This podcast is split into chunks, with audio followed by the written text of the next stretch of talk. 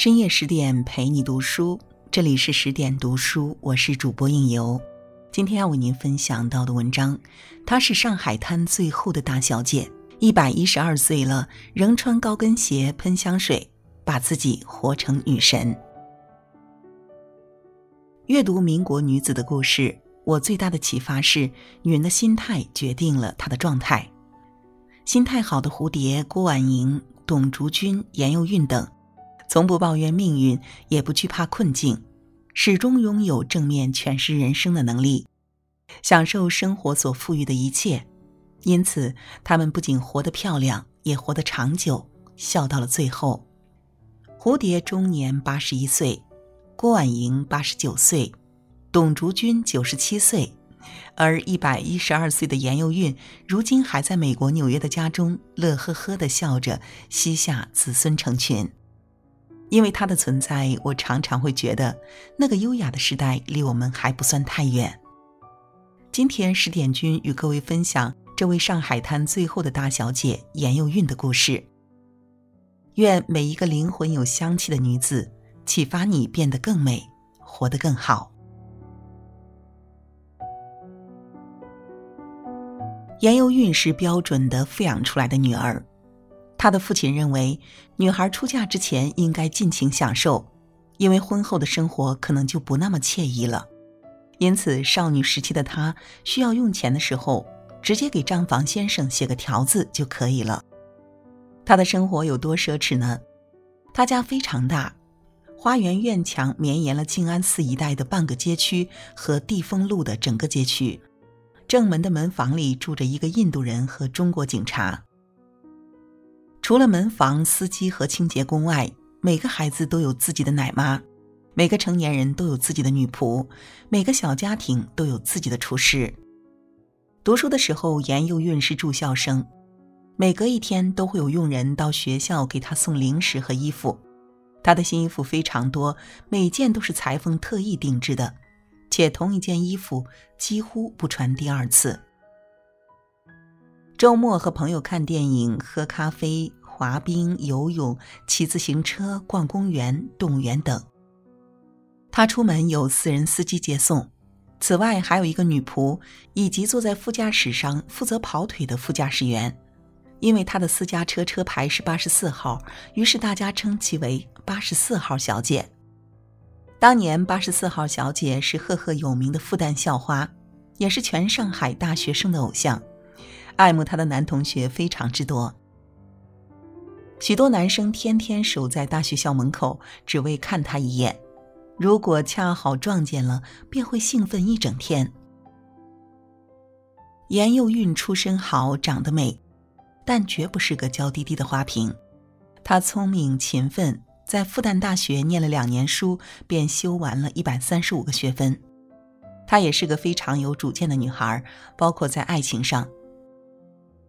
十八岁时，母亲和他商讨婚姻大事，他斩钉截铁地说：“未来的夫婿不仅必须赢得我的爱慕，还必须是我尊敬的人。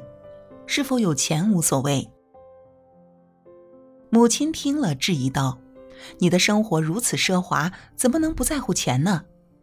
言忧韵答：“只要嫁给心仪之人，我愿意出去工作养家。”一语成谶。十几年后的严幼韵却是为了生活开始卖力工作，但她没有预料的是自己会遭受更大的苦难。二十五岁那年，严幼韵嫁给了比自己大几岁的杨光生。杨光生也是追随八十四号车的男生之一，称得上是高富帅，一米八几的身高，家世好，受过良好的教育。父亲是大丝绸商。他则在清华毕业后赴美留学，先后获得文学学士学位、国际法和政治学博士学位。名门闺秀与青年才俊的婚姻惊动了整个上海滩。当天参加婚宴的宾客逾千人，严幼韵还找来了上海著名的法国设计师设计礼服。婚礼的照片在报纸上刊登后，立刻成为当时年轻男女向往的时髦婚礼。婚后，严幼韵依然过着优渥的生活，常常去美容院蒸桑拿、做按摩，每周做一次头发。每两周做一次石蜡浴帮助减肥，还时常逛珠宝店、时装店。与此同时，她成熟了不少，成为阳光生的贤内助，生下了三个可爱的女儿，操持家事，招聘培训仆人，指导厨师，策划并主持派对等，把家庭生活经营得井井有条，丰富多彩。只可惜好景不长，一九四二年，日军轰炸马尼拉，逮捕了中国驻菲律宾总领事的杨光生以及其他领事官员。八位领事因拒绝为日军筹集物资，最终惨遭枪决。丈夫的离世给严幼韵的打击一定是沉痛的，但在其自传中并没有看到过多的描述。严幼韵只是不带过多情绪的陈述，自己如何带领其他遇害者遗孀、子女挺过最艰难的日子。从未干过粗活的她，做菜、养鸡、主持家务。调和人际关系，因心力交瘁，体重降到四十一公斤。他不是不痛，只是因为太痛了，所以屏蔽了那段煎熬的记忆和感觉。人永远要朝前看，不纠结往事，这是他的口头禅。战争结束后，他带着三个年幼的女儿到美国生活。他的第一份工作，也是唯一一份工作，是联合国礼宾司。在长达十三年半的工作中，他从不迟到，和同事相处融洽。有趣的是，在他退休后，先前的同事常常给他写信，抱怨其他工作伙伴。原来情商极高的严幼韵，此前常常担任同事之间的和平使者，平息了不少事端。他一走，办公室便不太平了。她是独立热爱工作的新女性，常常对晚辈说：“如果你可以外出工作，接触有趣的人，做些有趣的事，那为什么想要待在家里打扫房子呢？”一九五九年，严幼韵嫁给了民国第一外交家顾维钧，这一年她五十四岁，他七十一岁，他是二婚，他则是四婚。白发夫妻要的就是心安的陪伴，严幼韵体贴的照顾顾维钧的起居生活，陪他散步聊天，替他安排牌局，准备英文报纸，为他筹办不同主题的生日派对。考虑到先生有吃眠晚起的习惯，严幼韵每日凌晨三时闭气，煮好牛奶盛入保温杯中，还附上一张不要忘记喝牛奶的纸条，放在床边，温柔的提醒。保证先生的营养和健康。我非常喜欢全身心的照顾顾维钧，使他更健康、更舒适、更开心。而且我相信，在我的关心下，维钧会活得滋润。有人问及顾维钧长寿的秘诀是什么，顾维钧总结了三条：散步、少吃零食、太太的照顾。顾维钧的大儿子也说。如果不是他，父亲的寿命恐怕要缩短二十年。一九八五年，九十七岁的顾维钧离世，严幼韵再一次面对丧夫之痛。一个世纪以来，她不断的面对生活，告别了两任丈夫，以及自己的小女儿，还有许多亲朋好友。没有人比她更有理由悲伤。可事实上，他比任何人都要乐观顽强。郭婉莹在传记里提到，有一本外国童书《波利安娜》对她的影响非常大。波利安娜是一个失去父母、寄人篱下的十一岁小女孩，她总能把不幸的事情经过自己的阐释转化成高兴的事情。她总是说：“我永不相信我们就应该拒绝痛苦、罪恶和不适。”我只不过是想先愉快的迎接不知道的将来，要好得多。波利安娜成了郭婉莹的精神偶像，而郭婉莹的子女认为，母亲其实就是一个现实版的波利安娜，永远不会被打倒。而与郭婉莹年纪差不多的严幼韵，给自己取的英文名是朱莉安娜。她在自传里说。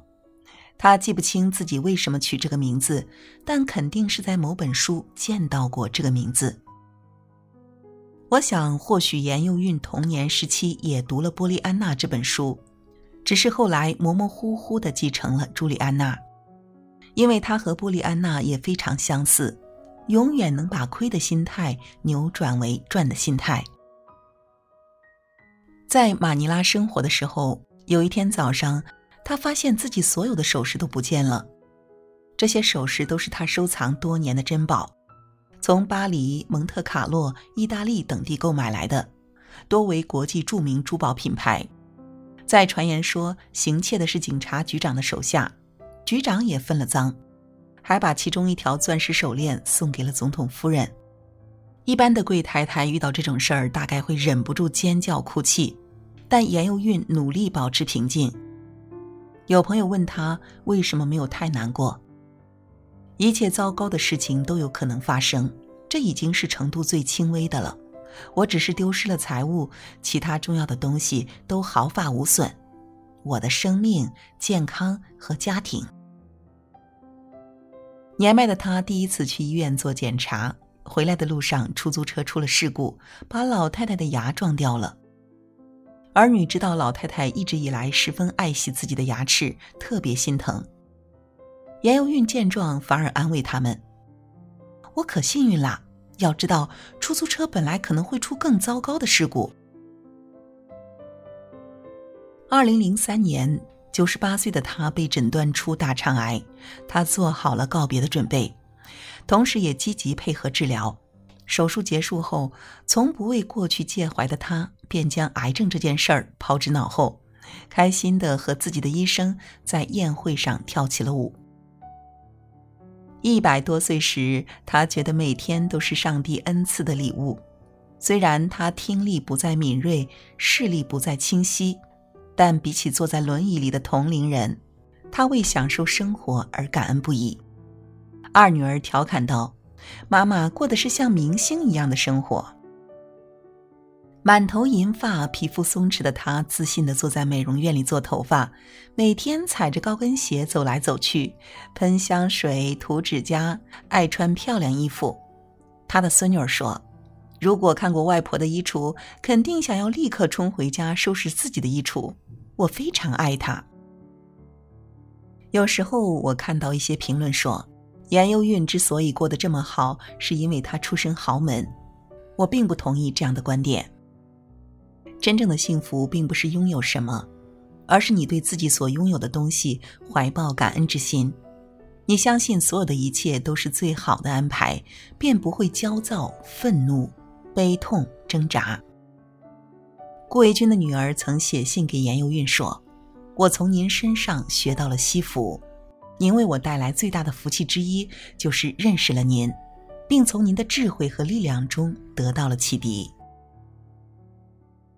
乐观惜福其实是严幼韵长寿的最大秘诀，就像他在自传里写下的：“每天都是好日子，不纠结往事，永远朝前看。”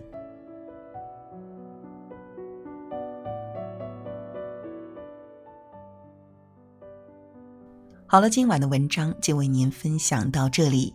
更多美文，请继续关注十点读书，也欢迎把我们推荐给你的朋友和家人，一起在阅读里成为更好的自己。我是应由，让我们在下个夜晚不听不散喽。